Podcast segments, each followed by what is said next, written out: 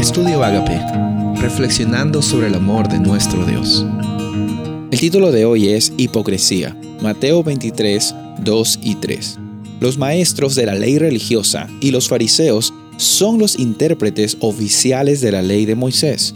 Por lo tanto, practiquen y obedezcan todo lo que les digan, pero no sigan su ejemplo, pues ellos no hacen lo que enseñan. Versículos después Jesús eh, usa palabras muy fuertes para definir el movimiento de los religiosos que eh, tenían una actitud un poco desconectada con sus creencias. Y quizás en la situación que estamos viviendo hoy hay mucha similitud en la actitud que muchas personas tienen acerca de la religión.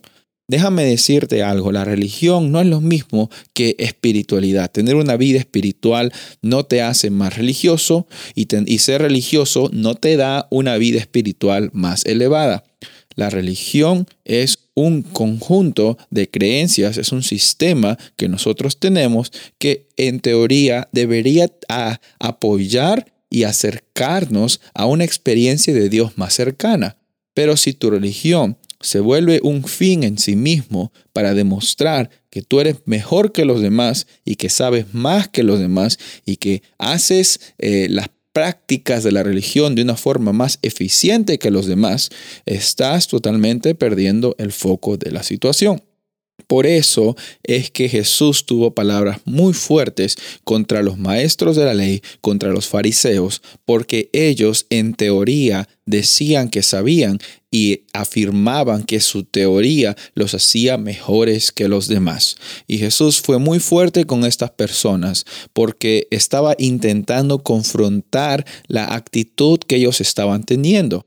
No es que Jesús quiso eh, mostrarles sus verdades y, avergonzarlos al frente de otras personas. Es que estas personas estaban tan ensimismadas en las conductas y en las tradiciones que ellos tenían que no estaban dispuestos y no estaban con la actitud de aceptar que realmente estaban viendo la religión con un fin en sí mismo. La hipocresía es una realidad que vivimos lastimosamente cuando no sabemos quiénes somos y queremos aparentar algo que no somos. Queremos llevarnos bien con las personas que nos tratan bien. Queremos hablar mal de las personas que aparentemente no nos caen y, no saben lo que hacen. y vivir una vida con hipocresía no es sinónimo y no es una realidad de abundancia.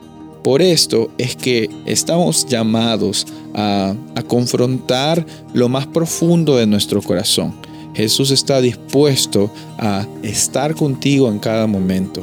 Está dispuesto a, a, que tú tengas esa experiencia espiritual con Él cada momento que invoques su nombre. Soy el pastor Rubén Casabona y deseo que tengas un día bendecido.